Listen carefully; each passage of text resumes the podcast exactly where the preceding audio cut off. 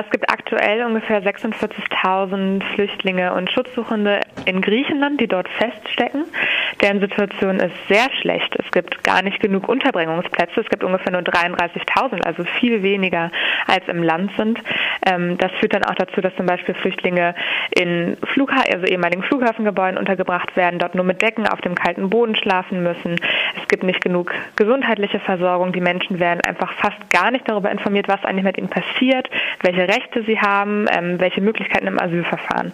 Und hier ist es natürlich auch gefordert, dass die anderen EU-Mitgliedstaaten endlich aktiv werden. Denn im letzten Jahr haben sie ja versprochen, dass sie Flüchtlinge aus Griechenland und auch aus Italien aktiv aufnehmen und das passiert fast gar nicht. Also es gibt auch eine sogenannte Eilaktion von Amnesty International zu der humanitären Situation von Flüchtlingen in Griechenland. Die findet man auf unserer Homepage www.amnesty.de.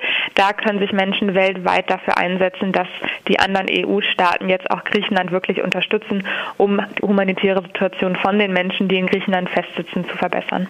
Zu den Migrantinnen und Flüchtlingen, die sich auf dem Festland befinden, sind äh, viele, die ursprünglich über die Balkanroute oder anders wie äh, nach Mitteleuropa wollten, es aber nicht mehr konnten, weil die äh, Route größtenteils geschlossen wurde.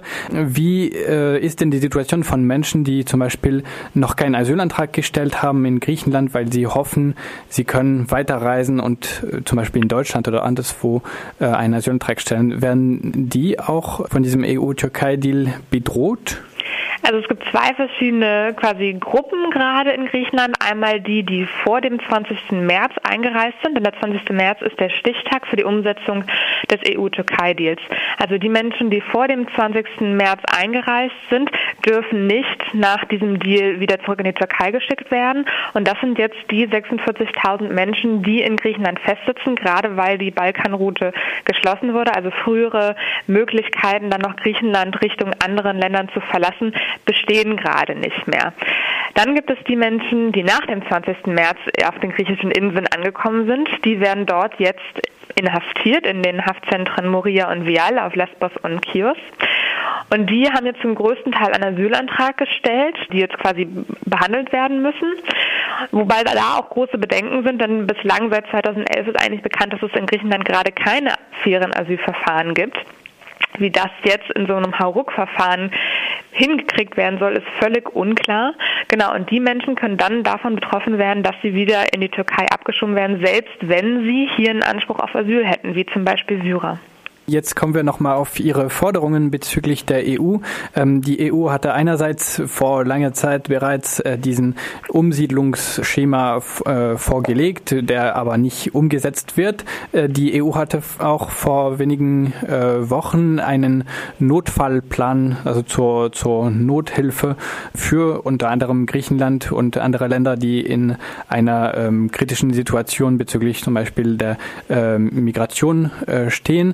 Wir wirkt sich dieser Plan auf dem Boden in Griechenland bereits äh, aus? Die Bemühungen der EU, jetzt Griechenland zu unterstützen, fokussieren sich gerade vor allen Dingen auf die Umsetzung des EU-Türkei-Deals, also indem zum Beispiel auch aus Deutschland Mitarbeiter des Bundesamtes für Migration und Flüchtlinge nach Griechenland geschickt wurden, ähm, aber auch auf andere Art und Weisen. Und da werden jetzt auch die Menschen vergessen, die ja schon länger auch in Griechenland sind und dort feststecken. Dafür wäre dieser Umverteilungsmechanismus, der im letzten Jahr beschlossen wurde, ein sehr guter Ansatz.